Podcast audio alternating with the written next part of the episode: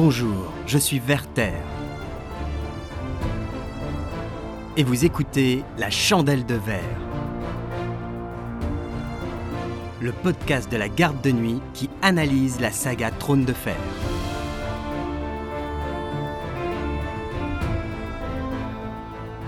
Aujourd'hui, Cersei, la mort de Melara Cuyêtre, par Eridan.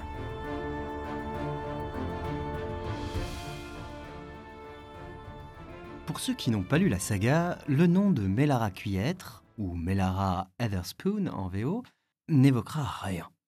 Pour ceux qui l'ont lu, vous avez pu oublier ce personnage, son histoire et l'intrigue qui l'entoure. Pour ceux qui fréquentent assidûment notre forum ou les réseaux sociaux, en revanche, vous savez peut-être déjà pourquoi Melara Cuyère est un personnage important et pourquoi sa mort est un événement fondamental dans l'histoire de la jeune Cersei Lannister. Il est temps de revenir sur les circonstances de la mort de la demoiselle de compagnie et amie d'enfance de Cersei.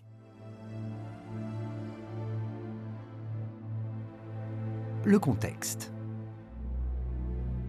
Nous sommes en 276. Cersei a 10 ans, son père est main du roi depuis plus de 10 ans, et il projette depuis longtemps de la marier au prince Raegar, héritier du trône. Rien n'est encore officiel, mais Tywin organise cette année-là un magnifique tournoi à Port-Lanis, au cours duquel il pense obtenir une réponse favorable du roi Aerys II. Cersei a été mise dans la confidence. Elle en conçoit beaucoup de joie et d'orgueil, à tel point que, quand ses amis, Jane Farman et Melatra Cuyêtre, lui propose d'aller voir une sorcière qui prédit l'avenir, elle se contraint à accepter, car elle ne veut pas passer pour une peureuse. La suite, on la connaît. Maggie la grenouille apprend à Cersei qu'elle n'épousera pas Raegar, qu'elle mourra à cause du Valonqar et tout un tas d'autres choses. Une prophétie qu'elle choisit d'abord de ne pas croire. Sauf que... Cette Maggie donc me débita certaines prophéties. Euh, je m'en gossais d'abord. Mais, mais elle se mit à prédire la mort d'une de mes compagnes de lit. Quand elle fit cette prédiction, la fillette avait 11 ans. Elle jouissait d'une santé de cheval et vivait au roc en toute sécurité. Elle n'en tomba pas moins un peu après dans un puits et s'y noya. A Feast for Crows, Cersei 8. Cette fille tombée dans le puits, c'est Melara Cuyêtre, et sa mort est l'un des deux premiers événements qui donnent corps aux prédictions de Maggie l'autre étant le refus cinglant d'Aéris II de marier son héritier à la fille d'un serviteur, ce qui donne raison au début de la prédiction de Maggie. Cersei n'épousera jamais le prince Raegar. C'est à partir de la mort de Melara que Cersei commence à considérer les prédictions de Maggie et à se dire qu'elles pourraient être vraies. Valonqar, c'est Tyrion, dit-elle. Est-ce que vous utilisez ce terme, Amir? En valyrien, il signifie petit frère. Elle avait questionné Septa Saranella sur ce point précis, après la noyade de Melara. A Feast for Crows, Cersei 9. C'est donc seulement à partir de la mort de Melara que Cersei commence à croire à la prophétie. Avant, elle se contente de l'ignorer. Une fois Melara morte, Cersei commence à y prêter foi, à redouter le Valonqar, et donc à se méfier de Tyrion. des souvenirs confus. Cersei évoque assez souvent Melara dans ses chapitres, bien qu'elle en garde un souvenir vague. Melara, non. J'arrive à peine à me rappeler son aspect. A Fierce for Crows, Cersei 8. Pourtant, juste avant, elle en a rêvé et donnait cette description. Mais Lara Cuyêtre était plus audacieuse, plus âgée et plus jolie dans son genre, l'espèce de genre à taches de rousseur. A Feast for Crows, Cersei 8. Un peu plus tôt, Cersei évoquait les deux seules personnes dont elle se sentait proche durant l'enfance. Quand j'étais jeune, moi, j'avais Jaime, ainsi que Melara, jusqu'à ce qu'elle tombe dans le puits. A Feast for Crows, Cersei 6. Melara était donc une amie très proche, une confidente. Pourtant, dans un autre passage, Cersei évoque Melara en termes beaucoup plus durs. Cersei n'avait pas eu d'amis qu'elle apprécie autant depuis Melara Cuyêtre. Et Melara s'était finalement révélée n'être qu'une petite intrigante cupide et farcie, dévorée d'ambition, fort au-dessus de son état. Je devrais m'abstenir d'en penser du mal. Elle est morte noyée, et c'est elle qui m'a appris à ne jamais faire confiance à quiconque d'autre qu'à James. Feast for Crows, Cersei 5. Elle garde même de Melara l'image d'une ville traîtresse. Elle m'a remercié de toutes mes bontés en me trahissant. Sansa Stark s'était comportée de la même manière, tout comme Melara Cuyêtre et la grosse Jane Farman du temps de leur jeunesse à toutes les trois. Feast for Crows, Cersei 7. Quelle pouvait être l'ambition secrète et démesurée que nourrissait Melara? Quelle a bien pu être cette trahison qui lui a valu le désamour de Cersei? Si on y est attentif, on l'apprend alors que les jeunes filles sont sous la tente de Maggie la grenouille.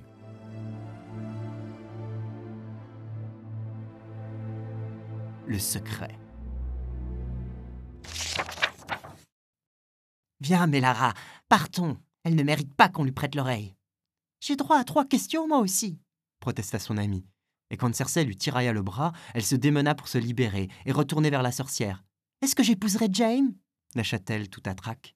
Quelle cour tu fais? songea la reine, avec une colère intacte comme au premier jour. Jaime ne sait même pas que tu existes.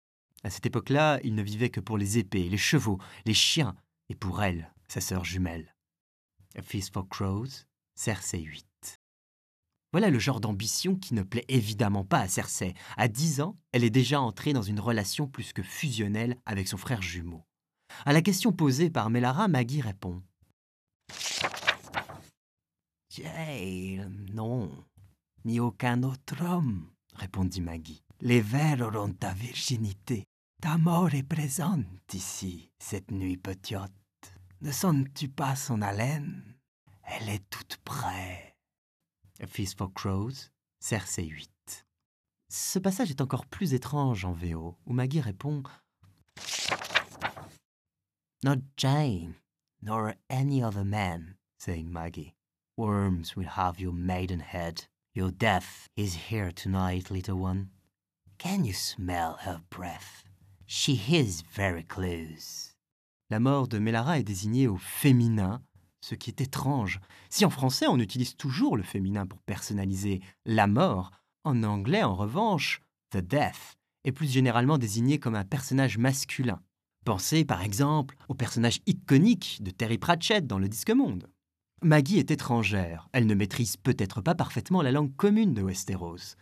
Pourtant, elle désigne la mort de Melara comme une figure féminine. Elle lui dit que cette figure est sous la tente ce soir et qu'elle devrait sentir son haleine. Quelles autres femmes sont présentes? Maggie, bien sûr. L'auteur a pris soin de nous décrire l'odeur fétide émanant de son haleine. Mais il y a aussi Cersei, qui se rappelle qu'en arrivant chez Maggie, elle et ses amis avaient le souffle court et la tête qui tournait. Aurait-elle bu du vin pour se donner du courage? Maggie a vu juste. La mort de Melara est présente sous la tente, car la mort de Melara n'est d'autre que Cersei. Elle vient d'entendre son ami avouer qu'elle guigne Jaime, alors que Cersei considère qu'il est à elle. Au moment de la prédiction, Cersei a beau être persuadée qu'elle va épouser Raegar, elle ne renonce pas pour autant à Jaime, à qui elle a soigneusement caché les projets de leur père de la marier à Raegar. La question de Melara exacerbe la jalousie et la colère de Cersei, jusqu'au moment fatal. Elle avait encore dans l'oreille la voix de Mélara Cuyêtre lui affirmant que, si elle ne parlait jamais des prophéties, celles-ci ne se réaliseraient pas. Elle ne fut pas si silencieuse au fond du puits. Elle glapissait et hurlait. A Feast for Crows, Cersei 9. Cersei est en train d'avouer. Elle a assisté aux derniers instants de Mélara Cuyêtre dans le puits. Elle l'a vu et entendu pendant qu'elle se noyait. Car c'est sans doute elle qui l'y a poussé volontairement ou accidentellement, pour la punir d'avoir rêvé d'épouser Jaime. Et peut-être Cersei était-elle malheureuse qu'Aerys II ait refusé le mariage avec Rhaegar. Un passage de Dance with Dragons vient confirmer que Cersei est bien responsable. Durant la marche de la honte, elle se met à avoir des hallucinations. Elle voit dans la foule les gens qu'elle a connus. Tywin, Eddard, Sansa, Tyrion, Geoffrey et Melara. Une fille assise sous une fontaine et douchée par les éclaboussures la considérait avec les yeux accusateurs de Mélara Cuyêtre. A Dance with Dragons, Cersei 2. Pourquoi l'apparition de Mélara Cuyêtre regarderait-elle Cersei avec des yeux accusateurs, si ce n'est parce qu'elle est responsable de sa noyade? Les conséquences. Le meurtre de Mélara Cuyêtre a de nombreuses conséquences pour le personnage de Cersei. Psychologiquement parlant, on peut déjà remarquer qu'elle a commis un meurtre à l'âge de 10 ans. Comme personne d'autre ne l'évoque à part elle, ni Jaime, ni Tyrion, on peut donc supposer qu'elle a commis cet acte seule, et qu'elle a réussi à le dissimuler pendant toutes ces années, à vivre avec ce secret, sans l'ébruiter, et sans jamais en être punie. Il serait intéressant de savoir dans quelles circonstances exactes est morte Mélara. Cersei n'en dit rien et évite de nous parler de sa responsabilité dans cette mort, même si celle-ci transparaît en filigrane. Elle dit généralement que Mélara est tombée dans le puits, comme s'il s'agissait d'un accident survenu sous le coup d'une impulsion. Mais c'est sûrement un moyen pour elle de ne pas faire face à l'horrible réalité, de ne pas assumer pleinement sa responsabilité et sa culpabilité dans cette mort. Ce déni face à ses propres actes, ce manque de sensibilité et d'empathie pour autrui sont des caractéristiques qui définissent le personnage de Cersei. Ne se rendant pas compte du mal qu'elle fait aux autres, elle ne comprend pas pourquoi ceux-ci se retournent contre elle. D'un point de vue plus littéraire, en tuant Mélara Cuyêtre, Cersei s'est fait l'instrument d'une des prophéties de Maggie. La mort de Mélara ne s'accomplit que grâce à l'intervention de Cersei. Dès lors, elle se met à croire à la réalité de ses prédictions. Mais si elle n'avait pas tué Mélara, la prophétie ne se serait pas accomplie, et Cersei n'y aurait jamais cru. C'est un élément récurrent de l'intrigue littéraire de Cersei. Elle a beau accuser sans cesse les autres, elle est en fait elle-même à l'origine de tous ces problèmes.